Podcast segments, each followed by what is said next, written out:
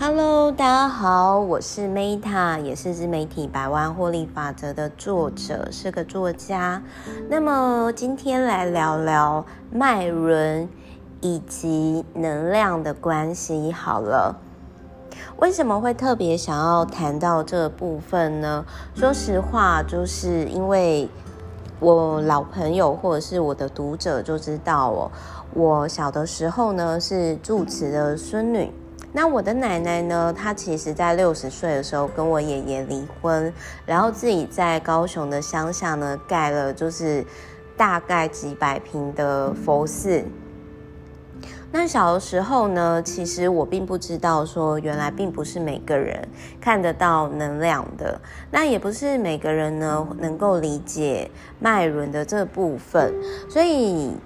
在提到就是能量场啊、能量树这方面之前，我想跟大家来聊聊脉轮跟能量之间的关系。那同时呢，在这个平台上，我会跟之前的直播或者是我的文章啊比较不一样的地方，就是我会聊聊就是这方面比较就是我在其他平台没有提到的。跟我灵性旅程有相关的地方啊，包含我的灵性追寻，然后还有呢，就是说，哎，我可能这方面的体验，以及我的禅修，包含我去非洲等等的这些经验。好，那我先讲一下哦，就是说什么是能量树？那我们要先回到能量场。能量场呢，就是想要请各位好朋友手呢。先左右更深平行，就是说你站得很像十字形，一二三四五六七八九十十字形。然后站好之后呢，你就是原地有三百六十度转一圈。那这样的空间呢，就是你的能量场哦，好像漫画里面哦，就是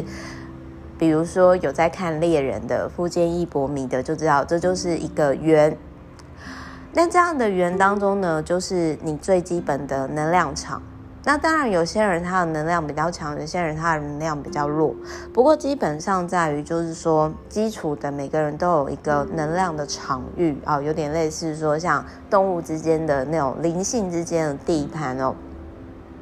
那能量场为什么我要先讲？能量场这个部分呢，因为其实我常常会说，我不太喜欢去人太多的地方哦，或者是我每次比如说签书会啊，或者是呃受邀请去企业内训演讲之后，我就会觉得很累。因为什么？因为其实我们我会一直透过我的能量场，然后给所有跟我接触到的人疗愈的能量，那包含。就是在这个音频当中，我一样也是持续的给疗愈的能量。所以其实像我之前就是直播的时候，也是很多人会跟我提到说：“哎，Meta，我觉得你的直播啊，你的艺术一观点啊，不是一般的说书，哎，好像就是有特别疗愈的感觉，是来自于我是有意识的在持续给疗愈的能量的。”那么。但是呢，就是说，为什么就是我这边要先讲能量场？像我持续在公开场合呢，或者是说我的直播、我的文字，甚至是我的音频给疗愈能量的时候，我去闹很多很多人的场合，因为有些人可能他的状态是比较不好的，或者是状态是比较疲累的。那我在那种场合上，其实我会看到各式各样的能量素。能量素呢，有时候它不一定是以现状的，它有些人有些人他是就是有不同的不规则变化的形状，那它会附在我身体的任何部位，但是最常见的就是说人跟人之间彼此气场。相关影响的就是我们的脉轮中心。那脉轮中心有些传统的说法呢是九大脉轮嘛，那有些人他们信奉的法规是七大脉轮，每个人的状态都不一样。那我可能我会讲就是比较通用的通用的部分，那我先就是我在下一个音频当中呢，我会提到说各大脉轮与我们的如何影响到我们的感情、人际关系以及金钱，甚至是想法哦。但是我想要，我刚刚前面是讲到说，哎，各位还记得吗？转一圈就是我们的能量场嘛。那能量数呢，或者是彼此人际关系会影响的，就是我刚刚前面提到的能量数。那各位想想看哦，你你想想看一个画面哦，就是说我一个人，那我去那种百人场合的企业内训，我要给这么多人疗愈的能量，那是不是就是说我本身要有很强大的能量？那很多人，我我。因为我在下一集音频，我会在细部解释各大脉轮怎么影响。但是很多人其实就会说，Meta，那那为什么就是你还是可以持续这么有能量？我这样说好了，我们每个人呢都可以透过宇宙获得源源不绝的能量，就有点类似说，哦，我每次去这种公开场合，不论是分享我书啊，分享我的想法观点，之后很累。但是我会透过宇宙，就有点类似说手机没电了，no battery，no battery，然后来充电。那如何充电呢？我想要先跟各位分享，我觉得一个最快、最省钱，然后很有效的方式，就是各位如果有兴趣呢，也可以在我的 FB 上面，你打赤脚接地气，就是脱光脚的赤脚接地气。那其实呢，就是你就可以跟宇宙接轨。像我每次呢，我每天我一定都会尽可能的，或者是我一年至少会有一百天以上，就是我会赤脚接地气跟宇宙连线，然后重新接轨，重新充电。那可能，然后。然后还有一件事情，就是说有些人可能就会说，哎，Meta，可是我不敢赤脚踩土地耶。那我 Meta，我看了你 FB 直播赤脚接地气之后，我还是会害怕说，哎，如果地上有虫啊，有有不干净啊，怎么办？那没关系，你可以用手摸树也是可以的。那或者是说，你可以透过泡澡，好，或者是祈祷的方式。那为什么？我觉得，特别是我觉得祈祷方式，因为像我最近也跟赖平台就是有合作相关祈祷的合作。但祈祷为什么那么重要呢？其实我不是传统的基督徒或者是天主教徒，但是我很建议各位呢，可以就是重复。朗读就是我在赖合作上刻字化的一些祈祷文，因为其实就是适当的祷告呢，它带有光与能量的集体意识，而且具有疗护力跟保护力，所以我很建议说。当你今天，如果你是跟呃很多人去接触，或者是你的工作呢是跟我一样要跟很多人接触的时候，比如说 sales 啊啊，或者是讲师啊啊，或者是你可能是公众人物啊，或者是呃你常常要跑签内训演讲这些，或者是你跟我一样以上这些事的话，请记得要好好保护你的能量场域，然后尽可能的净化你的脉轮，因为别人的能量会影响到你。它的最常见的附着点就是你的脉轮，各大脉轮中心。那当你可能没有觉察到持续净化的时候，其实这个就跟断舍离一样，你。东西你要天天的持续整理。那我自己我最常使用的方式就是赤脚接地气，以及透过祈祷方式。那这个东西呢，就跟运动一样，尽可能的我是每天。那像赤脚接地气呢，这样的净化，我可能就是每天五分钟以内啊，三分钟以内，反正我有做就好。那祈祷一样也是，就是你有意识的去做自我觉察。那当然，可能有些人就会问说，Meta，那如果我不做呢？不做的话，其实你可以。有些人他们其实没有觉察到，就是说，特别是一些公众人物，为什么到最后他们会有一些走中的状况哦？就是因为他们其实没有去觉察到，他们周遭的他们自己的能量场已经被一些可能会影响到他的负面的能量素所影响。好，各位你可以想想看，就是说，呃，一个人，然后他被没有看到一些。各方面来的线哦，特别比如说酸敏啊、黑粉啊，然后拉扯。那如果说你本身气场不够强大，或者是说你没有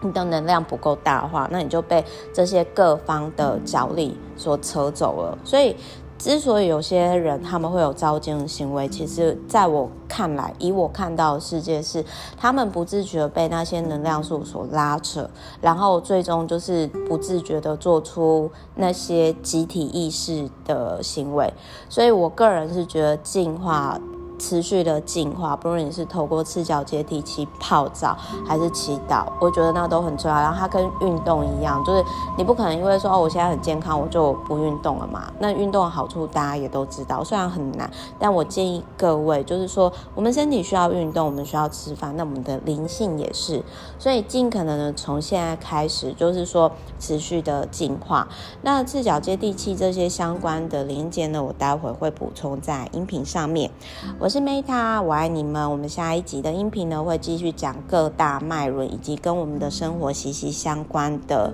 有关的部分哦。那如果说你呃觉得很有帮助的话，欢迎订阅。你想要听什么，也都欢迎跟我说。我是 Meta，我是作家，下一集见，拜拜。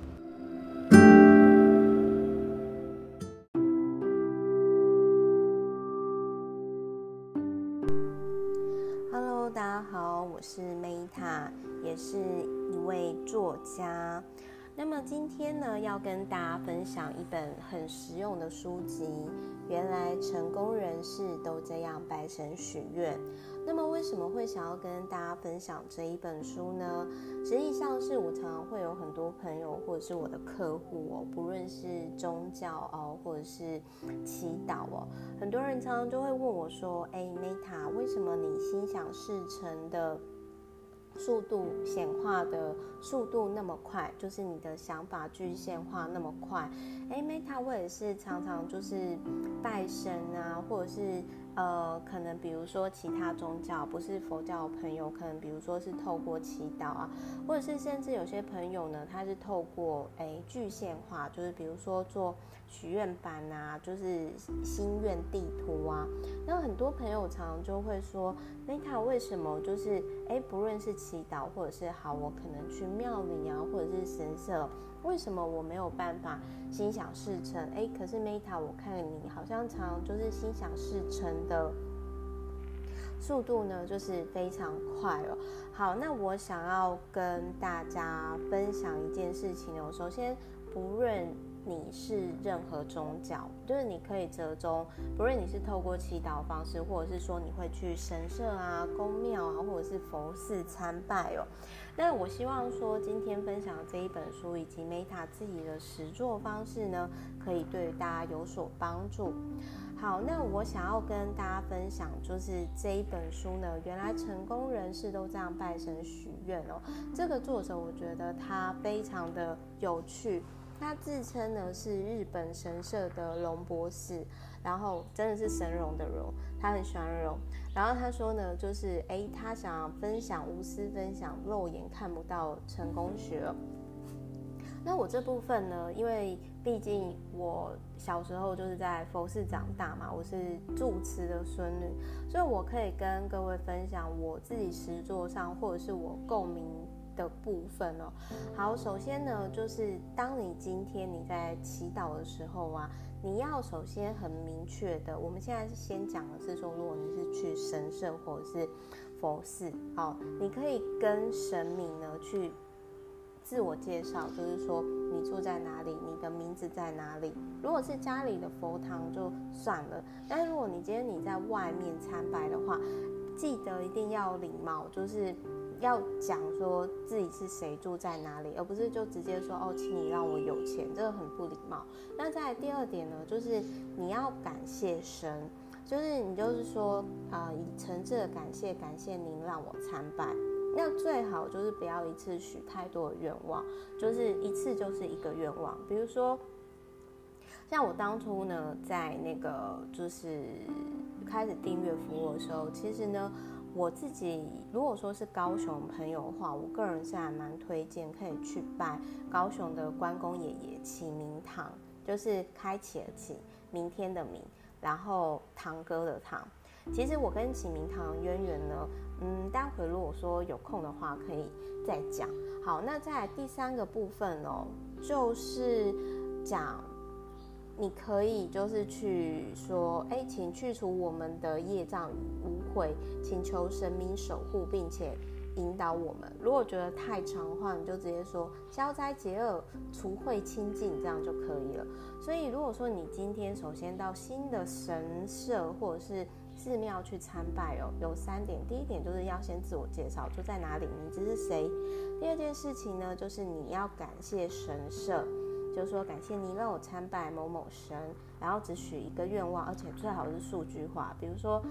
像我出书，我就说啊，我希望呢，我的自媒体百万获利法则可以破手刷三千本啊，或者是说，哎，我希望呢，我的年收入呢是超过多少，我的订阅服务金额可以破百万，就是这种可以数据化的愿望。在第三件事情，最后。呃，如果一定要讲，真的很简短的，就是可以讲消灾解厄、除秽清净。那我自己是没有讲这句啦，我就是，但是我一定会自我介绍跟谢谢神明。那另外还有一件事情，如果你常常呢许愿都不成功的话哦，你一定要听这一段，就是。很多人呢，其实就是除了刚刚前面讲去佛寺啊，或者是祈祷的时候，都没有自我介绍，然后也没有感谢神，也没有讲自己住在哪里，很不礼貌，对不对？另外还有一件事情就是说，其实他们不理解，如果你今天你许愿，或者是你真的求神问卜啊，还是说，哎，你真的祈祷，或者是你总是用了秘密啊，或者是说吸引力法则，你总是都没有实现愿望，我想要跟你分享，其实神。明呢，他是也有想要拜托人类的事情，有点类似说我们在商场上面呢，其实就是你今天你合作要长久，一定就是要双赢嘛。不论你是什么宗教，祈祷就是跟神明交流，也就是沟通，所以沟通就是双向的。但是很多人呢，总是依赖神明，单纯的祈求。所以他们其实没有办法接收到神明的意志。我很认同这一本书里面所提到的。如果你今天你许的愿望呢，可以让神明透过你们，就是透过我们来为这个世界，也就是这个社会做出贡献的话，相信我，你一定会很快的心想事成。所以，与其说啊、我想要变成有钱人啊，请神帮帮我，很多人其实都会这样子讲嘛。其实我个人是觉得说，这是一个啊很没有礼貌的事情。首先，你没有自我介绍，然后你也没有说你住在哪里，然后再来就是说这是单方面的祈求。可是如果说你今天呢，你说你想要成为有钱人，比如说年收入多少的有钱人？好，我举例来讲，好像我当初订阅服务的时候呢，我那时候就是有提到说，哦，我希望我的订阅服务呢是可以年收破百万的，因为我希望这样的服务呢可以帮助到以及服务就是我所服务到的人，那我希望他们可以把人生。当成公司来经营，就是自己的人生当成公司来经营。同时，我也希望我的服务可以鼓励我的客户，鼓励大家开始创造自己想要的人生。所以，请注意哦，就是当你今天除了自我介绍啊，然后就是说。呃，还有讲自己的住址之外，感谢神明之外，然后你的愿望又是可以帮助别人的时候，你会更快实现。但是当然也有很多人就是说，Meta，我都照你这样做，我许的愿望也是有利于社会啦，为什么我都心想事不成？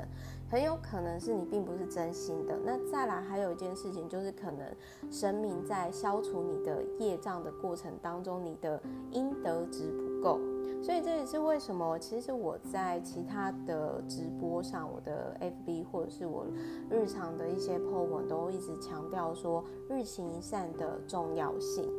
如果说今天你的阴德值高，你的日行一善的福分很够哦，那其实神明根本就不用净化你的业障，你很快就可以呃实现你的愿望，同时也完成神明的旨意。请记得。神明他会想要拜托你，基本上就是希望你跟某些人缔结双赢，跟这个社会是双赢又皆大欢喜的关系。借由祈祷呢，神明进入我们的心中，缔结使他人跟自己都可以幸福善缘，然后自动就会有一个开关。所以呢，就是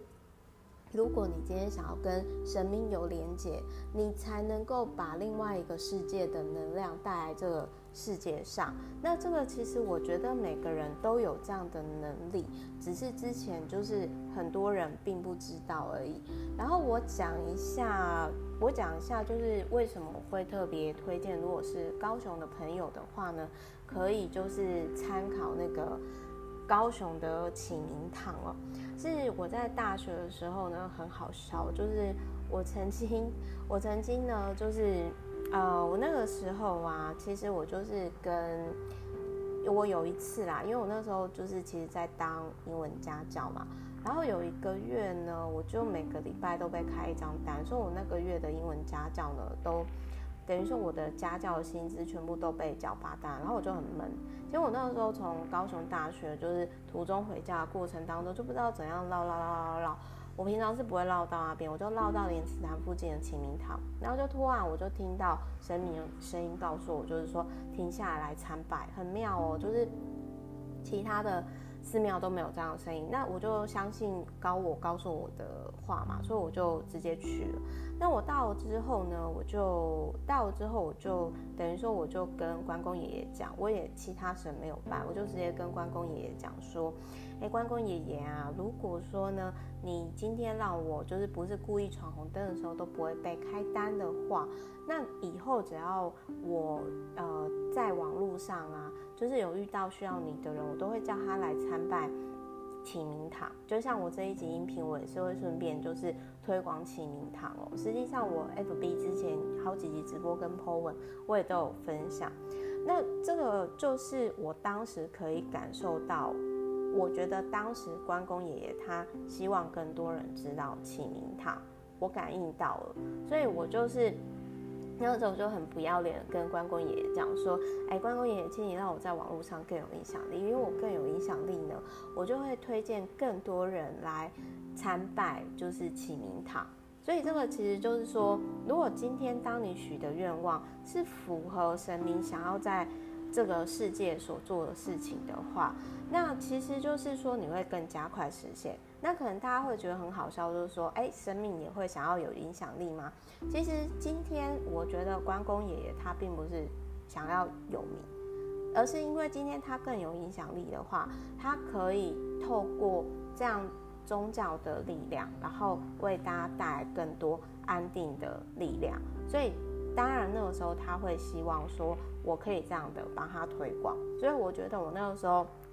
后来很神奇的是，我有十年以上我都没有被警察开单，我就觉得非常非常的有趣哦，所以就是跟各位分享这个小插曲。那所以如果说呢，你今天你常常都觉得说心想事不成啊，哦，怎么拜神许愿祈祷啊，哦，吸引力法则啊，怎么都是不成功的话，那我觉得这一本书呢，可以带给你一些新的灵感与启发哦。我是 Meta，也是一名作家。那我们下一集音频再见喽，爱你们。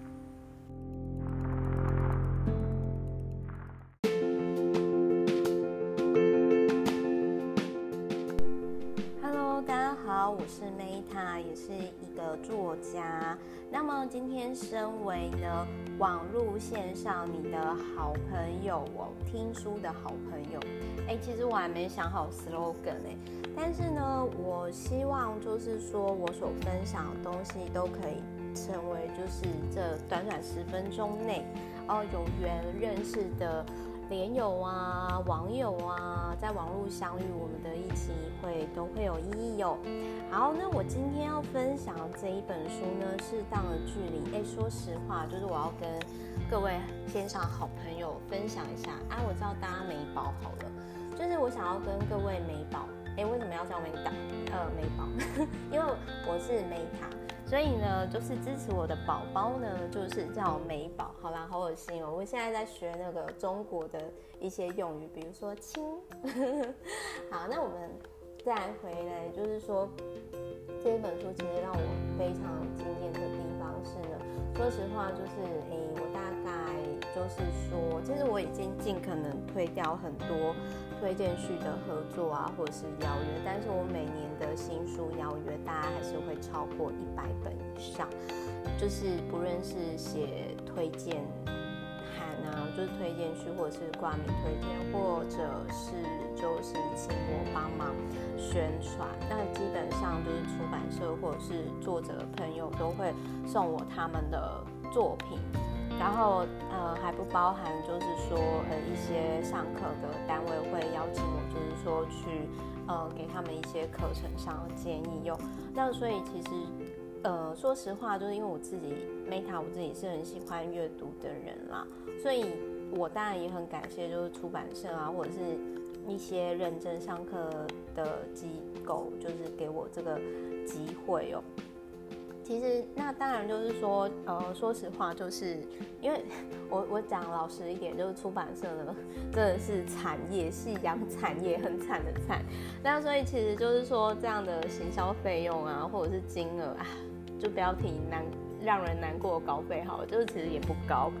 那不过我还是呃，就是基本上就是说，呃，我喜欢的书呢，我都会不吝惜的去分享。那但是我其实我自己啦，我也有跟出版社提到，就是说，哎、有时候他们就是说希望我行销书，但是我看了如果真的无感，或者是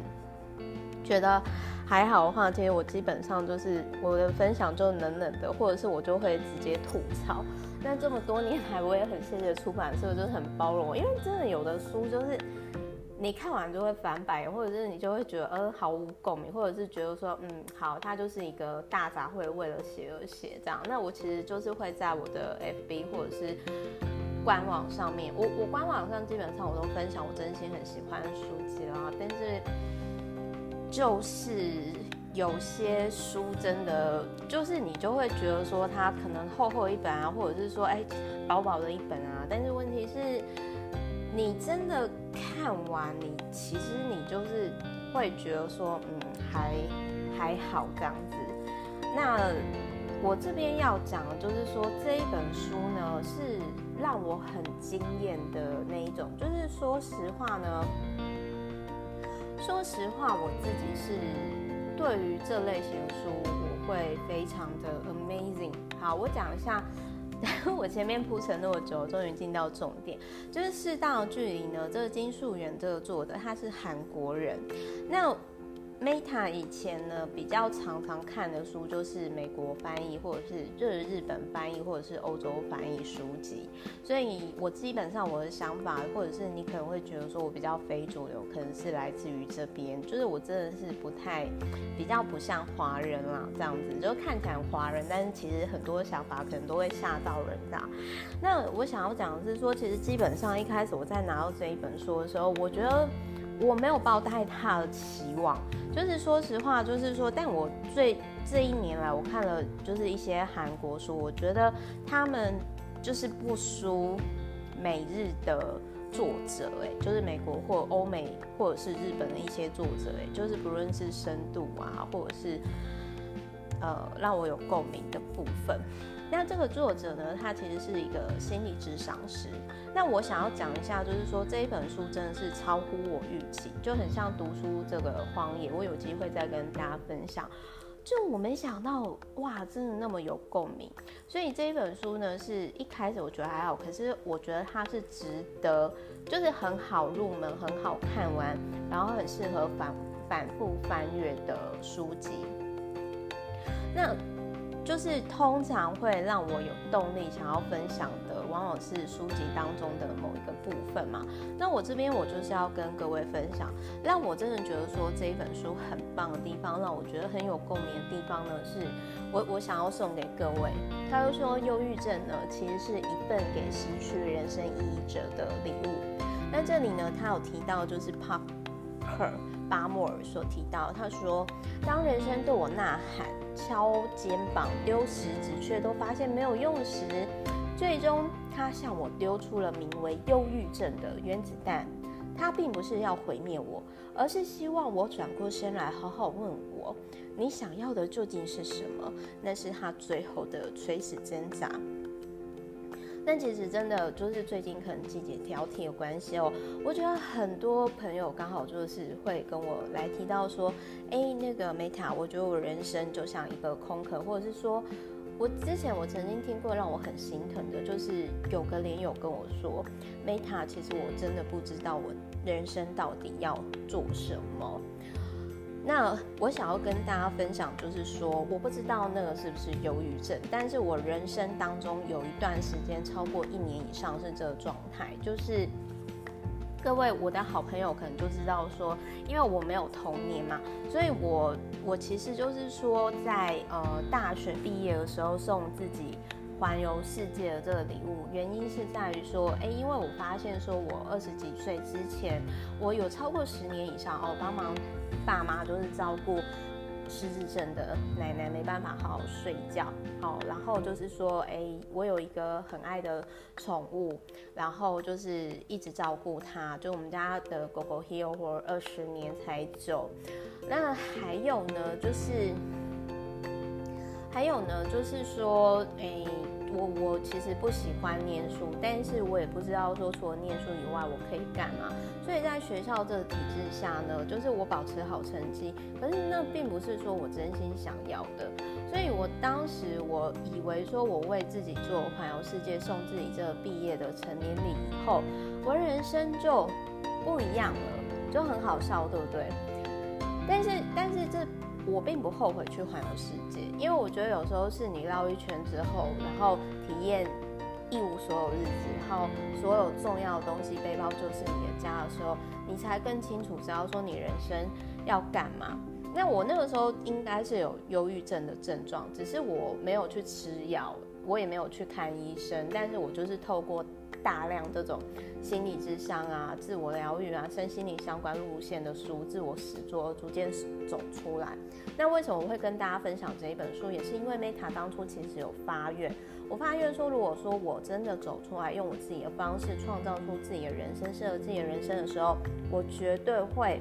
用我自己的方式跟周遭需要的人分享，所以这也是我在这里跟大家分享这一集音频的原因。然后我也很建议各位可以购买这一本书，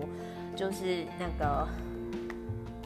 就是那个呃适当的距离。那忧郁症哦，其实往往是在失去人生意义的时候采访的。那所以。其实我觉得，就是说，老天在给你礼物之前，就很像那种英雄、卡通英雄、超级英雄，他们在有那些能力之前，各位有没有注意到，他往往有挫折，或者是不快乐的童年，有没有注意到？所以，所以我我其实那一段时间，就是我从。环游世界回来之后，开始从上班族到自己开公司，整个从零到一的摸索。那包含我其实是那种，就是台湾应该是最早做说书频道在 B 直播上，然后还有也是很早期就投入订阅服务这个商业获利模式哦。其实压力真的很大，但是就是我逐渐的就走出了那个低潮，因为我真的之前在 一开始的时候，我我误以为自己就是上班族。的生活，然后三十岁结婚生小孩嘛。可是问题是那个时候，其实你你身体就会出现状况，比如说我那个时候人际关系很不顺，就是职场上，然后感情上也是。我后来就是也跟前男友分手了，然后就是说呃，因为其实就是也不知道自己可以干嘛嘛。然后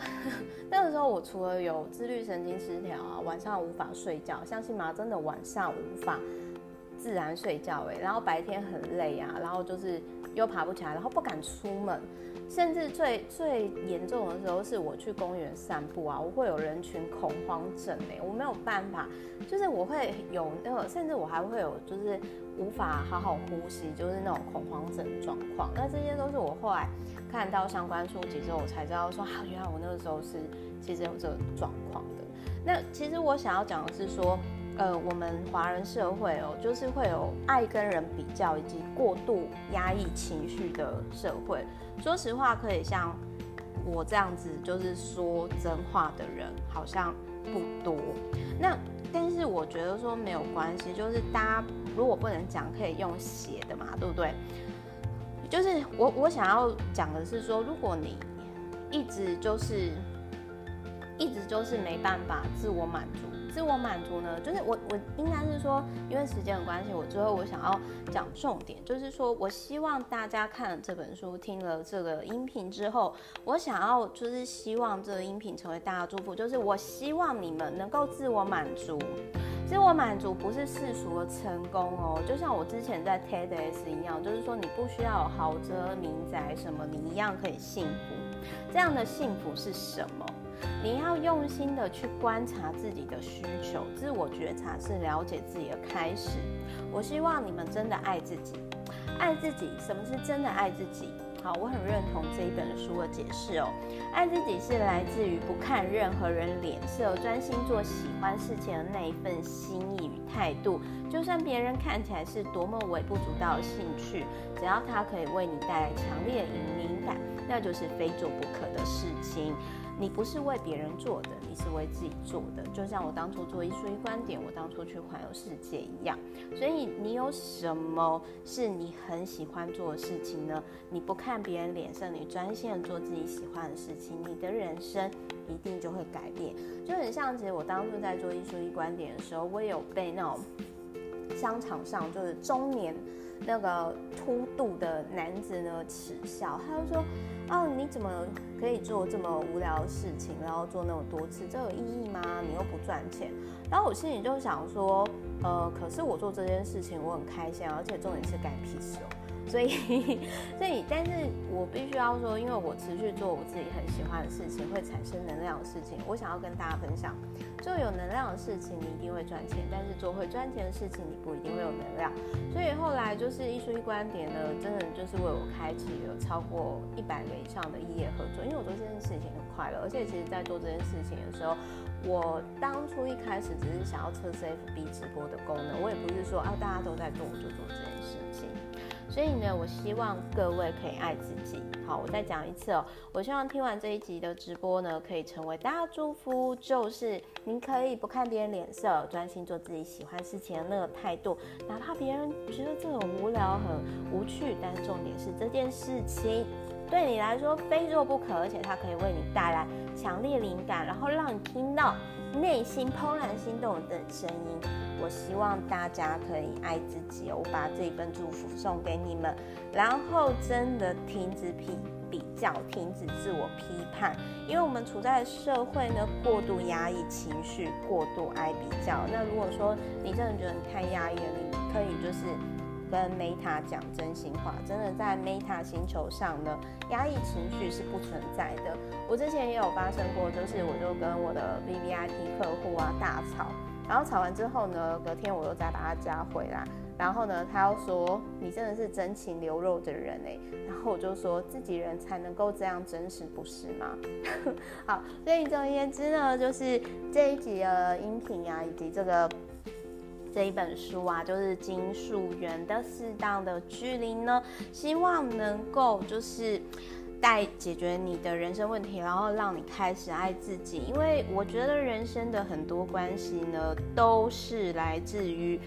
人际关系。然后很多人的问题就是他们没有办法切换跟别人相处的模式到单独跟自己相处的模式。但是如果你可以切换自如的话，应该你的人生会更顺利、开心哦。我是 Meta，然后我希望这是可以为你带来，就是。我希望这个音频呢，可以帮你活出自己的原厂设定，以及帮助你开始创造适合自己的人生。我是 Meta，我爱你们，下一集见，拜拜。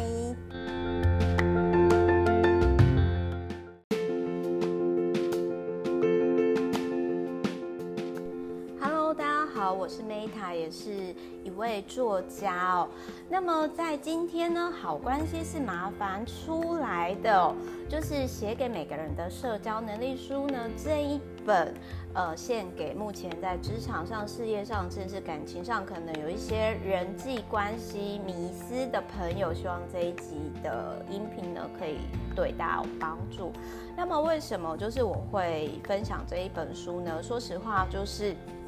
我每年呢、啊，就是出版社送我书至少超过一百本以上，然后很有趣的是呢，每个月平均都会至少有一本以上是跟人际关系有关的书哦。那这就回归到，其实我之前音频也有讲过，就是其实很多人际关系呢，都来自于，应该是说很多人的人生问题都来自。人际关系，那当你今天呢，你能够就是平衡，或者是好好的处理面对自己的人际关系的人呢，一般来讲，他多半也可以过着很幸福快乐的生活。所以你想要幸福快乐呢，首先就是你要清楚的搞定，或者是知道说你的人际关系呢是想要过什么样的生活。那么我想要跟各位分享的是，在三十岁之前，是的，Meta 虽然是八零后，但是我也是一个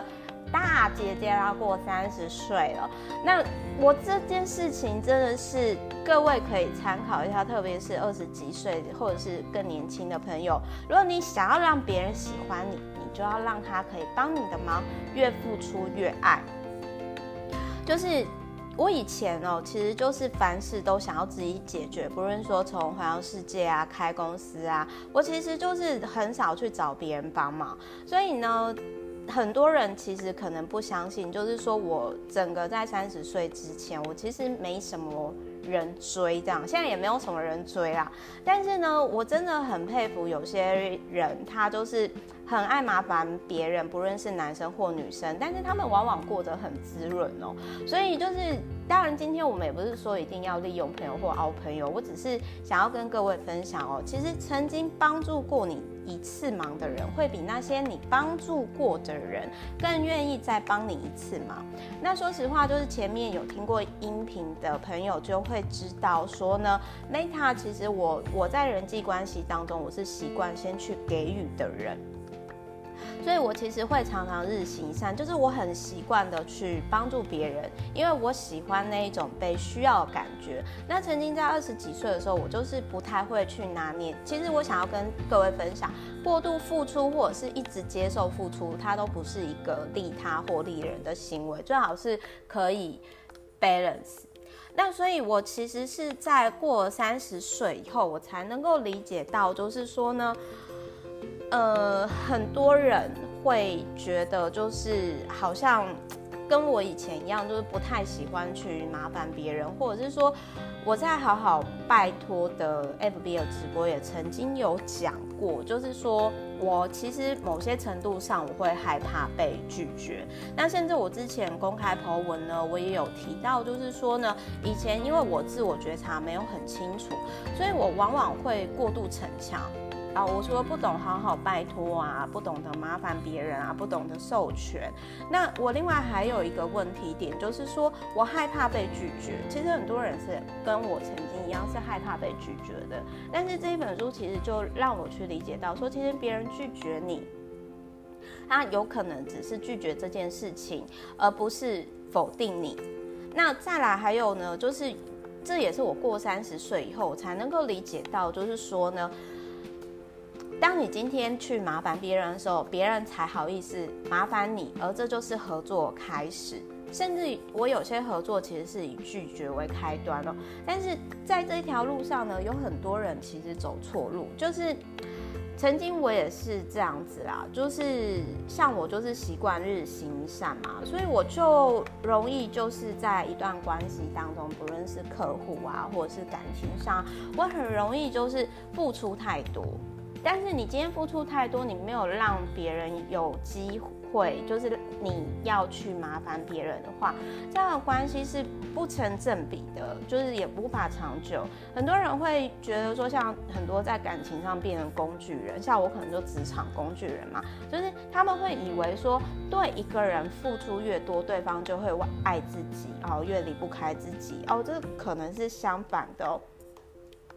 如果你今天你想要让对方喜欢你的话，你不妨去多麻烦他，让他多帮你，对你多付出，时间一长，他就会越来越喜欢你，越来越依恋你们之间关系，这个很有趣吧？你们可以实验看看。那其实看完这本书之后，哎呦，其实我从大学那个时候，我其实之前就有讲过，就是我跟我同组的同学就说，Meta，我知道你能力很好，可是我们同组做报告啊，你真的可以适当的依赖我们团队关系哦。如果说你今天什么都可以，什么都自己来，那我们干嘛还要同一组呢？对吧？那。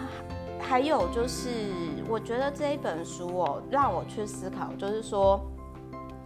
我今天如何学会好摆脱，好好麻烦别人，然后，但是我又不随意剥夺他人付出和给予的快乐，这才是利人利己最舒服的姿态。那只是就是我们要如何就是。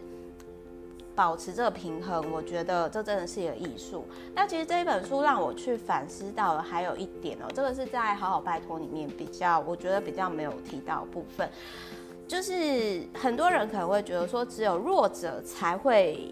逞强，然后只有呃强者才懂示弱啊，会讲这句话的人很多，但是真的做到的人很少。我之前也有提到说，我真的。示弱这一条路，呃，这个我我真的很难呢，因为我以前呢、啊，我想要跟各位分享，就是我很喜欢去帮别人，甚至帮到就是我觉得有点 overloading 的。为什么呢？因为那个时候我我想要被需要，就是曾经曾经就是说，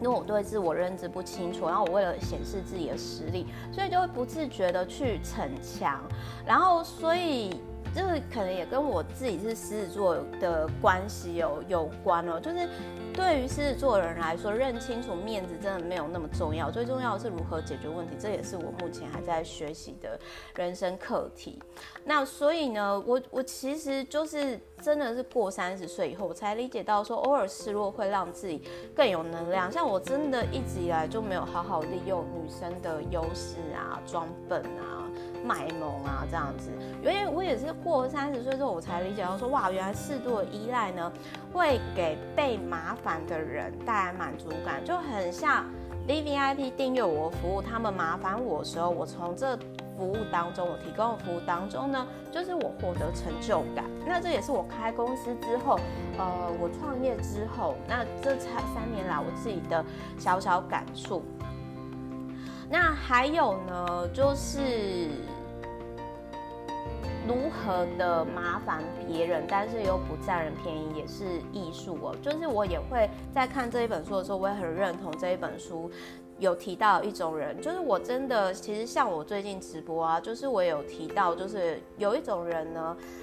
呃，我真的不是说直销不好啦，但是这种人不知道为什么，就是在直销圈就是特多。我最近就有遇到这个，我我觉得他在人际关系当中的互动呢，这样的麻烦就让我觉得不舒服哦。就是对方呢，他就直接说，哎，Meta，你有没有空？我想要找你喝咖啡。然后才是你从他谈话的方式跟术语，就大概知道说，哦，这个其实是直销平台吧。那我就会，我就因为我是不喜欢让费时间的人，所以我就很直接的跟他讲说，哎，你要不要干脆把哪一个平台啊，跟呃，就是你们的那个什么奖金制度什么，你直接跟我讲，因为拜托都走跳出来几年了，我觉得就是讲重点，这是最重要。结果对方就神神鬼鬼的啊，就是一定就是要出来见面聊这样子。那我觉得说，其实说实话哦，就是说，我觉得开公司的人，或者是说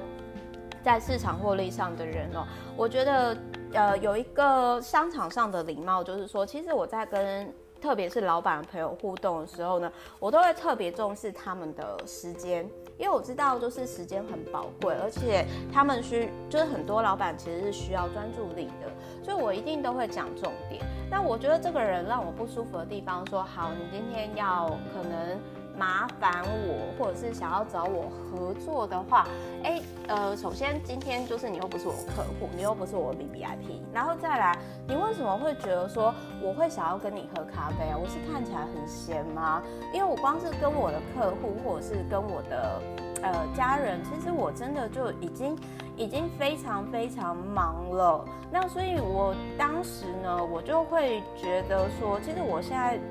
特别是他其实。就传达出一种，哎、我找你喝咖啡啊，是看得起你，也给你面子的那一种，就是真的是让我很翻无敌的翻白眼哦。那，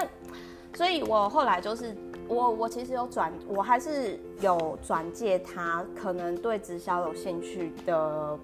的客户，然后我就直接 unfriend 他，因为我觉得说，呃，这他刚他整个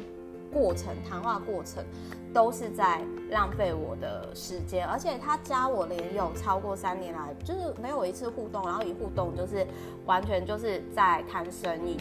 就是不是说那样生意不好的，那我没兴趣嘛。所以呃，我我的时间又不是只为他准备，我也不是专门服务他的啊。那如果说他今天上到一点，可能比如说团购我的书，或者是有订阅我服务的话，我觉得可以处理关系中的双赢，那才会让关系凝聚啊。那另外，我最后我想讲一下哦，就是。呃，我其实很很很久以来，就环游世界以来，都我会帮厂商或者是发案给一些旅游啊，或者是说我比较熟部落客朋友案子，但是我从来都没有抽。我后来才知道说，原来有的经纪公司这样子。他们比如说一个十万块的案子，他们是抽大概有的是，这就看类型，有的是抽一成，就一到四成，甚至五成都有。所以我其实最近就是在跟我的一些老板朋友开玩笑说，哇，那么在我又少赚一千万啊！因为这十年来，我其实不论是帮朋友转介的客户啊，或者是案子案量啊，其实我都没有在抽。那如果照他们这样算法的话，我应该真的就是就是哎，其实又。等于说，呃，就是真的是可以跟这一千万好好做朋友啦。但是说实话，很多朋友会觉得说我是一个超级连接者。像我最近就是要帮新的出，就是另外一家出版社呢，就是写这相关的书籍哦。我必须要说，如果我当初没有这种利他或者是习惯日行善的习惯。那我也没有跟朋友抽成，我个人是觉得说，我也没有到现在会让人家觉得说我是超级连接者的这个这个程度。所以，我个人还是觉得说，如果你跟我一样习惯是不好意思麻烦别人，喜欢日行善的人，可以，这是一个很好习惯，累积阴德，值日行善。但重点是呢，凡事不要太过，帮助别人最重要是量力而为。然后，至于一直占你便宜的人呢，真的慢走不送。因为我觉得帮助是要有原则的。我之前有遇过，就是如果说你今天是没有原则的帮助的话呢，到最后往往会。滋生不合理的情感绑架，或者是说会延伸出来一些不必要的问题，这这也是我自己的个人经验哦。就是说我我觉得说。我自己真的是想要跟大家分享，一个人要成大事，除了自己给力之外，还要懂得借力，还有懂得示弱呢，其实才是真正的强者。那最重要的是，你在帮助别人的过程当中呢，你要去思考说如何避开被情绪绑架，然后就是你的自己帮助别人的原则在哪里，你要坚守住这个线。那如果说你没有自我觉察的话呢，你，我我比较建议就是，真的你要你要就是去理解你帮助别人或者是接受别人帮助的原则，那这些都是要实战经验嘛。那你可能累积到一百一千，你就会知道你的原则跟界限了。然后还有我想要讲一下，真的你想要拉近跟别人距离，就是适当的让对方可以让你麻烦，就是去麻烦麻烦对方。请你大方接受，你是值得被帮忙的。别人帮你呢，也会获得等价的幸福、快乐跟满足哦。这种麻麻烦其实是情感上的一种交流，一来一往，感情才会更好。